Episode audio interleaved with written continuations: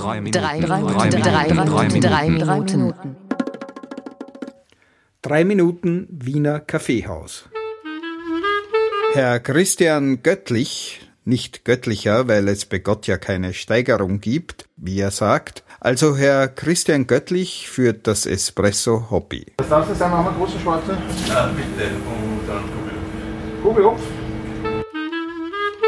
Es ist aus den 50er Jahren und die 1958 angefertigte Einrichtung ist größtenteils noch erhalten. Also ich habe leider keinen äh, Auszug aus dem Gewerberegister, wonach sich das irgendwie äh, genau darstellen lassen würde. Aber 58, 57, 58 dürfte das Datum gewesen sein, wie das Lokal entstanden ist.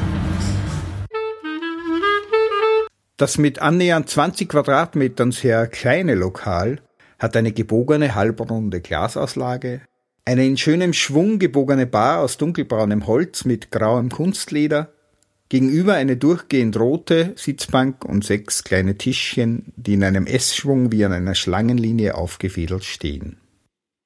Die Theke, dahinter die Gläser und Spirituosen auf Glasetagers vor verspiegeltem Hintergrund.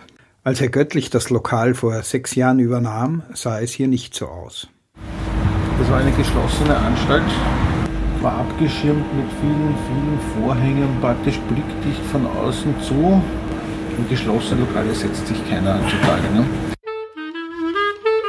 Er hat viel restauriert, einiges neu gekauft. Die verchromten Kugellampen sind neu. Die Kaffeemaschine ist neu. Es ist eine FEMA E61 Legend. Das ist das Modell aus dem Jahr 1961, welches zum Jubiläum 2001 nach 40 Jahren wieder aufgelegt wurde von derselben Firma. Also es ist kein Nachbau, es ist eine Wiederauflage quasi. Eine Wiederauflage der historischen E61. Eine Revolution damals und ein wunderbares Objekt heute. Sie steht zentral im Raum und glänzt. So, was darf ich hätte gerne einen Macchiato, also einen, einen Espresso. Espresso Macchiato.